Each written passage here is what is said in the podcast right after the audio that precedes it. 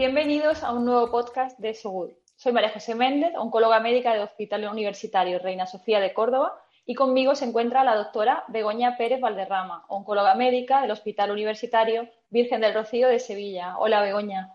Hola Maríajo, ¿qué tal? Acompañándonos en esta edición se encuentra con nosotros un experto oncólogo en el tratamiento de los tumores geniturinarios, el doctor Pablo Ajate del Hospital Universitario Ramón y Cajal de Madrid. Bienvenido Pablo a este podcast. Hola María José, y muchas gracias a las dos por volver a contar conmigo otra vez. Bueno, hoy vamos a hablar de los trabajos más importantes de cáncer de vejiga que se ha presentado en esta edición del Congreso Europeo de Oncología Médica, que de nuevo ha sido virtual eh, de los días 17 al 20 de septiembre. Así que, Pablo, cuéntanos, ¿qué destacarías eh, del Congreso en cuanto a cáncer de vejiga? Pues el primer estudio que quería comentar es el estudio francés Vesper, que comparaba el tratamiento perioperatorio de cuatro ciclos de cisplatina gencitabina con, con seis ciclos de vacadosis densas en pacientes con, carcinoma urotelial eh, de vejiga localizado músculo infiltrante. Y lo que primero me gustaría destacar de este estudio es que, aunque es verdad que el estudio es para, para el contexto perioperatorio, la gran mayoría de los pacientes recibieron estos tratamientos de quimioterapia en, en, en contexto de neoadyuvancia, ¿no? hasta un 88% de los pacientes. Y otro de los puntos que también es de destacar en este estudio es el endpoint principal. Eh, habitualmente estamos acostumbrados a ver cómo el endpoint principal de los estudios de neoadjuvancia es respuesta completa patológica y en este caso es supervivencia libre de, progresión a, 30 meses. Yendo a los resultados del estudio, eh, para el total de la población es verdad que, que el endpoint principal no es estadísticamente significativo, pero si nos centramos exclusivamente en, la población o en los pacientes que reciben tratamiento neoadyuvante, pues vemos como esa supervivencia libre de progresión a los 30 meses sí que es estadísticamente significativo y no solamente la supervivencia libre de progresión, sino la supervivencia global. Y si nos fijamos en el endpoint clásico de, de neoadyuvancia, pues también podemos ver diferencias a favor del brazo de, del dosis de Sassenbach, viendo un 42% de respuestas completas patológicas para los pacientes que reciben este tratamiento frente a un 36% para los pacientes que reciben el, tratamiento con cisplatino gencitabina. Y los autores concluyen que, aunque estamos pendientes de los resultados definitivos de supervivencia global, pues eh, las dosis de esas de EMBAC debería de ser uno de los nuevos estándares de tratamiento y hasta el punto en el que habría que replantearse los esquemas de combinación de neoadjuvancia con, con inmunoterapia e incluso el brazo comparador de estos estudios. Oye, ¿y tú crees que verdaderamente debería ser así? Porque el objetivo principal no se cumple, pero es que si analizas las tasas de respuesta completas definidas como PT0, sí que es superior dosis de Sadenba, pero tampoco es significativo. Entonces, que los franceses ya están emocionados con que hay que cambiar el estándar. No sé qué opinas tú. Bueno, yo creo que, vamos, yo en, mi caso personal sí que es verdad que yo el esquema que suelo utilizar es dosis de Sasdenbach. Obviamente me quedan muchas dudas, ¿no? Es decir, el estudio del endpoint principal para el que está diseñado no es positivo. Es verdad que supervivencia libre de progresión para mí también clínicamente puede ser más significativo que una respuesta completa patológica, pero sí que es verdad que te hace un poco pensar en cuáles son los esquemas que estamos utilizando y luego quedan muchas dudas abiertas, pues si vamos a poner seis ciclos, yo habitualmente pongo únicamente cuatro ciclos de dosis densas, pero sí que es verdad que yo creo que abre un abanico de dudas y a lo mejor no había que centrarse exclusivamente en el cisplatino gencitamina. Como podemos ver en todos los estudios de, combinación de quimio inmuno, prácticamente el 100% es el esquema que usa. Sí, eh, eh, ese comentario es muy acertado porque ¿qué opinas tú de la toxicidad de este esquema? Porque lo cierto es que no es apto para todo tipo de pacientes y que hasta ahora todos los ensayos han utilizado como brazo comparador mm, platino-gencitabina. Entonces, habría que empezar de nuevo según estos datos. ¿Tú crees que es suficiente, como comenta Bego, eh, que, ya, como se comentaba en el Congreso, que debía ser el nuevo estándar de tratamiento en perioperatorio? Yo estoy de acuerdo que todos los pacientes que sean fit para cisplatino no son fit para el esquema de dosis densas de EMBAC. Obviamente es un esquema más tóxico que el cisplatino gencitabina que estamos acostumbrados a usar. Pero en pacientes que tengas las dos alternativas, yo creo que sí que es un esquema más activo que el cisplatino gencitabina. Respecto a las toxicidades, pues sí que es verdad que lo que solíamos ver es pues, más toxicidad digestiva, más astenia y, probablemente lo que más nos puede preocupar que es mayor tasa de fibras neutropénicas, aunque si te fijas en las neutropenias, pues sí que es verdad que no que las tasas son muy, muy parecidas entre los dos brazos de tratamiento. Sin embargo, ¿no, ¿no pensáis que en este estudio el haber incluido la corte de ayuvancia ha podido dañar los resultados? Porque a, lo mejor si hubieran hecho una corte fija de neoayuvancia, ¿no? Porque al final esto se va a quedar como un resultado exploratorio, pero no sé si esos 56 pacientes que se incluyeron ayudante han cambiado el resultado, no lo sé, ¿qué opináis? Son muy poquitos, pero puede que, que sí que hayan alterado los resultados del estudio, ¿no?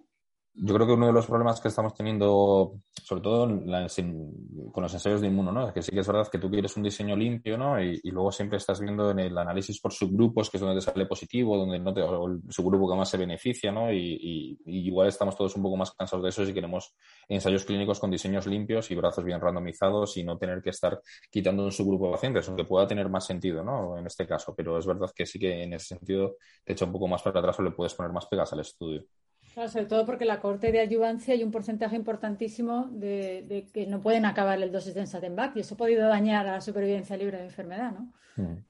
El infratratamiento. Sí, sí, totalmente de acuerdo. En, tu práctica clínica, entonces, tú sueles utilizar dose dense si el paciente es muy fit. Sí, sí, sí en caso de que pueda, sí. Sí, sí. Y en el, número de ciclos, cuando utilizas cisplatino gencitabina, el número de ciclos que utilizas, puedes llegar en todos los pacientes a cuatro o en algunos pacientes con tres.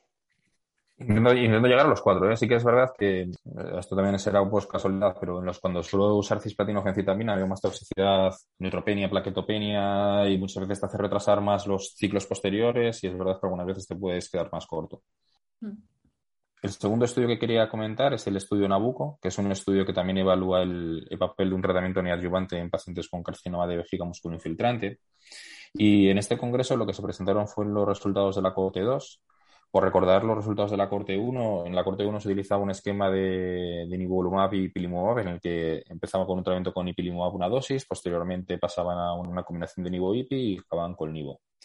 ¿Vale? En esta corte 1 el objetivo principal era tasa de respuestas completas patológicas que llegaba a ser hasta del 46%.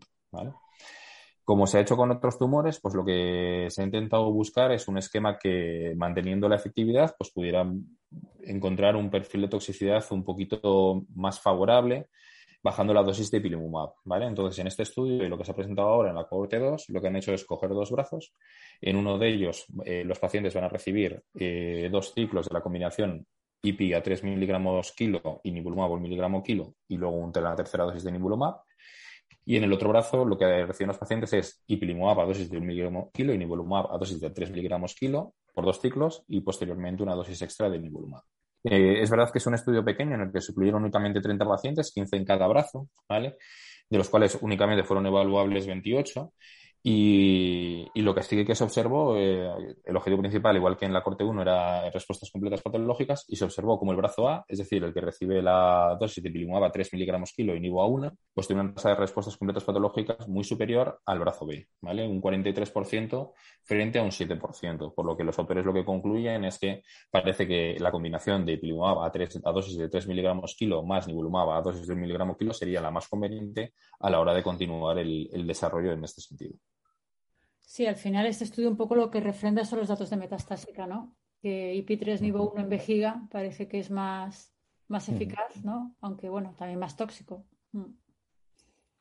Vamos, totalmente de acuerdo, ¿no? Yo creo que por lo menos aquí sí que vemos cierta consistencia con lo que ya sabíamos, ¿no? Que por lo menos después de lo que estamos viendo muchas veces con la inmunoterapia, pues, pues te ayuda a que, que todo concuerde sí que es verdad que yo creo que también se han llevado sorpresa porque es verdad que el melanoma, en otros tumores, pues parece que la combinación mantenía eficacia y bajaba toxicidad, pero bueno, en este caso no es así, así que habrá que hacer dato, caso un poco a los datos. Es verdad que es una corte muy pequeña, ¿eh? que únicamente 15 pacientes en cada brazo, pero lo que tenemos a día de hoy es pero llama la atención la diferencia, ¿no? Del 43% al 7%, súper llamativa. Sí, sí, es que es mucha diferencia. Si me apuras con dosis de nivolumab, bueno, con dosis de un anti-PD1, un anti-PD1 en monoterapia, vemos unas tasas de respuestas patológicas mucho más altas, ¿no? O sea, eh, sí que es verdad que sorprende el porcentaje tan bajito, ¿no? Un 7% nada más. ¿Y crees que podría ser una opción en pacientes eh, para cisplatino? Bueno, la verdad es que ahora mismo es que es una necesidad no cubierta, ¿no? Es decir, realmente no, fuera de ensayo clínico no podemos ofrecer ningún tratamiento. Todos estos pacientes se van a, cirugía de entrada, o sea que tendremos que empezar a plantearnos ciertas eh, estrategias como de ese tipo para poder tratar a estos pacientes, ¿sí? poder ofrecerles algo. Además, este estudio incluía enfermedad ganglionar, que es llamativa, ¿no? La tasa de sí, sí, para afectación que incluye hasta, me parece, hasta N2, N3. Sí, sí, sí, totalmente. No, no, el porcentaje de T4 y tal sí que era relativamente alto, o sea que sí, sí, bueno, totalmente de acuerdo. El tercer estudio que se presentó en, en, en para, el carcinoma de vejiga fue el que evaluaba la combinación de, de Abelumab con, con dosis de EMBAC y con cisplatinogencitabina. Este, los datos que se presentan fue en la corte 1 del, del estudio Aura. ¿Vale? Y el objetivo principal en este caso va a ser respuesta completa patológica. Y lo que se observan es como ambos brazos de tratamiento pues, consiguen una tasa de respuestas completas patológicas relativamente alta, ¿vale? Un 61% en el brazo de la combinación de dosis densas eh, de EMBAC con avelumab y del 54%, 54% en el brazo de cisplatina gencitabina, aunque habría que tener en cuenta que ellos consideran respuesta completa patológica no solamente el PT0N0, sino también los, los pacientes con enfermedad no infiltrante. Si nos fijamos exclusivamente en aquellos pacientes que son PT0N0, pues vamos a contar, nos vamos a encontrar unas respuestas completas patológicas pues que cuadran más con lo que ya conocíamos, un 43% en el, en el de la combinación de dosis densas, un 32% en el de la combinación de cisgem. Además, la, la, verdad es que la tolerancia y, y, la toxicidad que se observa es pues la esperada bastante manejable y sobre todo no parece comprometer una cirugía posterior, ¿no? que es el objetivo en estos pacientes. Sí, bueno, un poco en línea con los faseos que había de combinaciones, ¿no? Con Nivo y con Pembro, que tampoco parece comprometer mucho más que la quimio sola, ¿no? Bueno, pues si quieres seguimos en enfermedad avanzada. Sí. Bueno, pues pasando a la enfermedad avanzada, el, el, primer estudio que me gustaría comentar es el estudio NORS, que el estudio NORS va, lo que va a hacer es evaluar el papel de, de en el tratamiento de primera línea en pacientes con carcinoma urotelial y alteraciones en FGFR, que son afit para un tratamiento basado en cisplatina. Eh, en este estudio nos vamos a encontrar dos cortes, una corte de monoterapia de erdafitinib y otra corte de, de combinación de erdafitinib con un anti-PD1, en este caso cetrelima.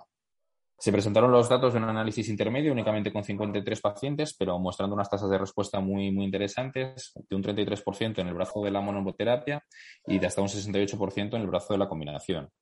Además, también llama la atención como la tasa de control de la enfermedad es muy, muy elevada, llegando a ser hasta del 100% en el brazo de la monoterapia y del 90% en el brazo de, de, la combinación. Además, estas respuestas, a diferencia de lo que nos encontramos en, el estudio fase 2 que dio la aprobación por la FDA en Estados Unidos, es que estas respuestas son independientes del tipo de alteración que encontramos de FGFR, como puede ser la mutación o la fusión, o incluso del estatus de, de, de PDL1. También es verdad que habría que destacar que más de la mitad de los pacientes eh, no se les puede hacer determinación de PDL1 porque no había muestra suficiente después de hacer el, el estado mutacional de FGFR. Respecto a la toxicidad, pues es verdad que, que, es la que había que esperar, pero sí que es verdad que es algo nuevo para nosotros porque no estamos acostumbrados a usar de momento este tipo de fármacos, pero es la toxicidad clásica de los inhibidores de FGFR destacando la hiperfosfatemia, estomatitis, diarrea y sobre todo las alteraciones cutáneas, fungueales y, y, oculares, ¿no? que yo creo que es lo que tenemos que incorporar en nuestra práctica habitual en el día a día. La verdad que es llamativo este estudio porque lo han presentado como muy preliminar, porque el análisis intermedio primero que iban a hacer estaba planificado con 90 pacientes y lo han comunicado con, con 53. No sé, tanta prisa por comunicarlo, ¿no? Que yo creo que que, estamos comunicando las cosas demasiado rápida y que realmente cuando consiga la corte completa no sabremos si esa tasa de respuesta se va a mantener, ¿no? O sea, yo, yo, creo que es verdad que 53 los que incluyen, pero evaluables para respuesta eran todavía menos, ¿no? O sea, es decir, es verdad que yo también cuando lo vi, yo participo en este estudio, vamos, igual que tú, y es verdad que yo cuando lo vi, a mí me sorprendió bastante porque, porque no me lo esperaba, vamos, yo esperaba que por lo menos, no te voy a decir que resultara en el 100%, pero sí que es verdad que por lo menos la mitad de la población que fuera evaluable, que no estamos ni en esas. Por lo menos el primer análisis que preplanifican. Sí, ¿no? sí, totalmente. Por la mitad de ellos. Mm. Pablo, has comentado que la mayoría de efectos de toxicidad, aunque es verdad que son pacientes todavía, eh, se deben a los inhibidores de FGFR, pero parece que sí que la combinación aumenta sobre todo la toxicidad ocular, o al menos me ha parecido ver que había eh, un porcentaje muy elevado de, de, de, cualquier grado de toxicidad ocular y no sé si, bueno, vosotros estáis participando en el estudio, si tenéis esa sensación de que la combinación aumenta muchísimo algunas de las toxicidades, como por ejemplo la ocular. Probablemente cuando usamos la combinación tenemos que tener un poco más de cuidado en ciertas toxicidades como la ocular y como también la cutánea, ¿no? que yo creo que son las toxicidades que se pueden un poco superponer. Mi sensación es, verdad que obviamente pues son muy pocos pacientes, ¿no? Y, ya es por, por, práctica con otros inhibidores de, CGFR, pero sí que es verdad que, que, yo creo que la práctica es igual, ¿no? Tienes que, tener, tienes que contactar con un oftalmólogo, tenerle implicado en el manejo de estos pacientes, porque yo creo que sí que necesitan un, seguimiento, principio, sobre todo al principio, bastante estrecho. Yo es que en mi caso me tocó dos, dos de los míos han tenido la combinación y aparte del ocular, que todos hacen una, bueno, es verdad que es pequeña, pero es un desprendimiento mm. de retina, que luego eh, por lo visto luego resuelve muy rápido cuando suspendes sobre todo el erdafitinib, pero yo he tenido dos hiperglicemias graves, que tiene que ser por el pembro, o sea, perdón, por el porque, porque las hiperglucemias en principio el erdafitinib no tiene ese mecanismo de acción. Ahora, las respuestas son brutales y yo creo que aquí también se va a ver, no sé qué opinas tú, Pablo, también se va a ver el efecto de toxicidad igual a mayor respuesta, porque la gente que tenido más toxicidad en mi caso es la que mejor responde. Lo que ya habíamos visto ¿no? era que la hiperfosfatemia se asociaba a mayor tasa de respuestas y yo creo que esto pues lo vamos a seguir viendo también en, la combinación. Tendremos que ver ¿no? cómo van, pero es verdad que las respuestas que estamos viendo son muy buenas. A mí mi gran duda o lo que yo me planteo es la duración de la respuesta. En monoterapia soy más negativo. Es verdad que en, el estudio de segunda línea post-platino, pues un 30% tenía una supervivencia de enfermedad de progresión de, por encima de 12 meses, que está muy bien.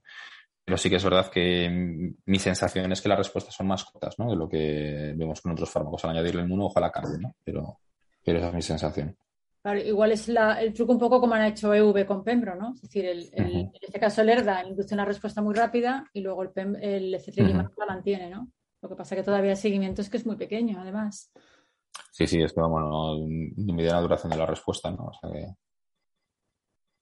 El otro estudio que quería comentar es el estudio fase 2, que es el, que evalúa la combinación de, de pembrolizumab con un inhibidor de las efrinas en pacientes con carcinoma urotelial que habían sido previamente tratados con un platino por explicar un poco el racional de estos fármacos en primer lugar, pues las proteínas de transmembrana efrinas y sus ligandos están presentes en las células endoteliales y están sobreexpresadas en vasos tumorales.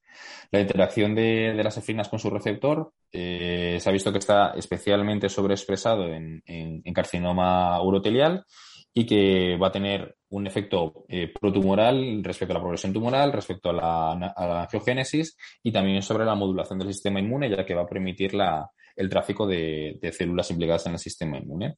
Bueno, pues la molécula que se presenta en este estudio lo que va a hacer es, eh, se va a unir a la efrina B2 y va a bloquear esta interacción.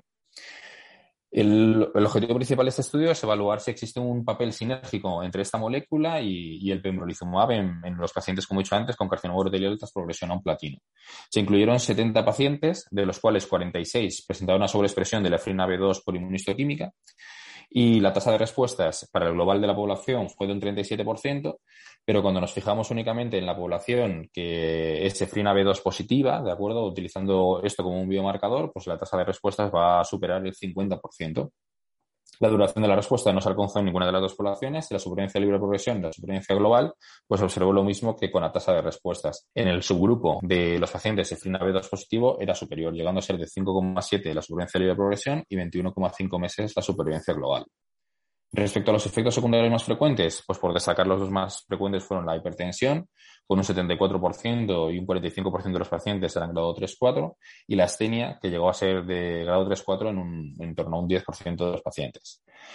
Y ante la buena tolerancia que, parece que tiene este fármaco en combinación con mirulizumab y los resultados prometedores de eficacia, pues están planteando el, continuar su desarrollo con, con un estudio fase 3. Bueno, la verdad que es un mecanismo de acción como muy novedoso, ¿no? Yo reconozco que nunca había oído hablar de él.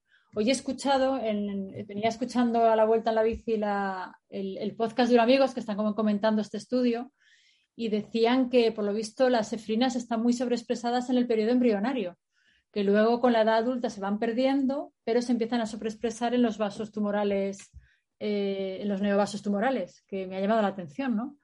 Eh, como una proteína de transmembrana que pierdes en la edad adulta, pero luego se sobreexpresa en, determinados tumores.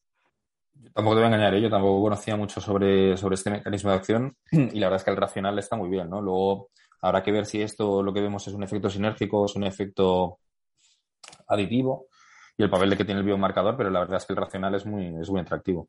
pero la tasa de respuestas completas es altísima. Ya simplemente en la población total es una segunda línea.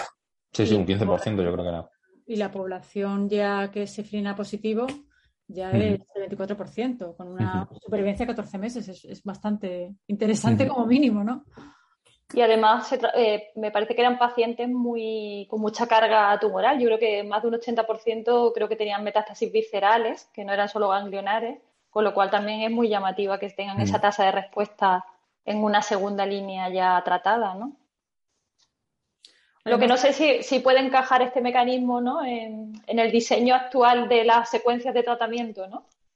porque parece que se está poniendo en marcha un fase 3, ¿no? Pero no sé yo si tiene cabida con la situación actual de las líneas en cáncer de vejiga, ¿no? Claro, yo creo que ahora en el diseño de los estudios carcinogenital hay que ser bastante inteligente, ¿no? Porque, bueno, ya ha cambiado, o sea, hay algunos estudios que ya todavía están en marcha y ya se han quedado obsoletos, ¿no? Y, y, yo creo que hay que ser también inteligente de cara a lo que se va a aprobar en los próximos meses, de cara a diseñar tu estudio que va a ser de un reclutamiento de habitualmente que estamos hablando por encima de un año, ¿no? Entonces, yo creo que eso es una cosa a tener en cuenta a la hora de diseñar el estudio, a la hora de intentar posicionar el fármaco en algo que realmente nos interesa. De todas maneras, de momento creo que están ampliando la cohorte para los pacientes puramente frina positivos. que van a hacer una ampliación de la cohorte porque creo que la FDA eh, les ha dado como condicional que amplíen la cohorte de los frina positivos. Eh, porque bueno, han pedido una aceleración de esta, es una aprobación de estas acelerada pero ha puesto como condición que se amplíe la cohorte de los que son positivos. Así que habrá que ver. Lo que pasa es que ya empezamos otra vez con los, ¿no? los antiangiogénicos, la tasa de hipertensión es altísima. Es, cuatro de casi el 50%, es una pasada. Sí, sí, la verdad es que es más que lo que estamos acostumbrados en cáncer renal, ¿no? Eh, es verdad que como estamos acostumbrados, pues bueno, no será más fácil, digo yo, pero, pero bueno, un carcinoma urotileal habitualmente también es sangrante, o sea, habrá que tener ciertas cosas en cuenta. Es gente de población muy mayor, más mayor que lo que habitualmente está viendo cáncer renal. Puede ser un poco más complejo. Sí, estamos acostumbrados un poco a la inmuno, ¿no? Ahora, y, ahora hay que un poco que volver a repasarse todas las toxicidades entre las cutáneas, que también son más novedosas, y la hipertensión. Habrá que repasar todo eso. Bueno, si quieres, comentamos el último, Pablo. Y el último estudio que quería comentar es el, subanálisis que se ha hecho del, del Invigor 130. Como sabéis, en el Invigor 130 se vio que, la población que recibía tratamiento con, con cisplatino gencitabina presentaba una tasa de respuestas o un, beneficio mayor que los pacientes que recibían la combinación de tezolizumab con, con carbogen. Y ese es el motivo por, este, por el que se hizo este subanálisis. Lo que plantean es si el cisplatino va a producir una inmunomodulación de, del tumor y va a favorecer la, la respuesta a un tratamiento con, con un inhibitor, en este caso atezolizumab. ¿vale? En primer lugar, lo que hacen es, es, es un subanálisis en el que se observa cómo los pacientes eh, que son PDL1 positivos eh, van a tener una mayor supervivencia global, pero exclusivamente en aquellos pacientes que van a recibir tratamiento con cisplatino y no en los pacientes que reciben con, tratamiento con carboplatino, ¿vale? Y lo que también se ve es hacer un estudio molecular en el que se analiza la expresión de determinados genes implicados en la respuesta inmune antes eh, del recibir el primer ciclo y antes de recibir el tercer ciclo dentro del estudio en vigor 130 en muestras sanguíneas. Y además, esta muestra se enriquece con, con otra población de, de, pacientes que reciben neoadjuvancia con cisplatino gencitabina y en este caso se hace el análisis en muestras tumorales. Y lo que se observa es que el tratamiento con cisplatino frente al tratamiento con carboplatino se asocia a un aumento en la expresión de genes implicados en el sistema inmune innato y en el sistema inmune adaptativo, ¿no? sugiriendo que ese tratamiento con cisplatino pues, lo que va a producir es una inmunomodulación en el en el microambiente tumoral. Bueno, al final se queda como una nueva hipótesis, ¿no? De, si el cisplatino es más inmunomodulador que el carbo y si realmente, bueno, yo creo que hay que insistir mucho en que cualquier paciente que pueda debe recibir cisplatino, ¿no? Yo creo que lo que, bueno, lo que hay que destacar es lo que tú decías, ¿no? Que el tratamiento con cisplatino es superior al tratamiento con carboplatino en carcinoma uroterial y yo creo que debería ser siempre la primera alternativa, ¿no? Por lo menos de entrada, luego ya hablaría pues del, del mantenimiento obviamente con, con inmuno. Y, lo que yo creo que, hay que hacer siempre es reforzar ese mensaje. Yo creo que el cisplatino produce un beneficio muy, muy superior a, las otras alternativas de tratamiento en pacientes fitoanfídomos. Muy bien, Pablo, pues nada, muchas gracias por tu magnífico resumen. Eh, sin más, nos despedimos hasta los siguientes podcasts, que serán también sobre ESMO, de próstata y de renal. Así que buenas tardes a todos.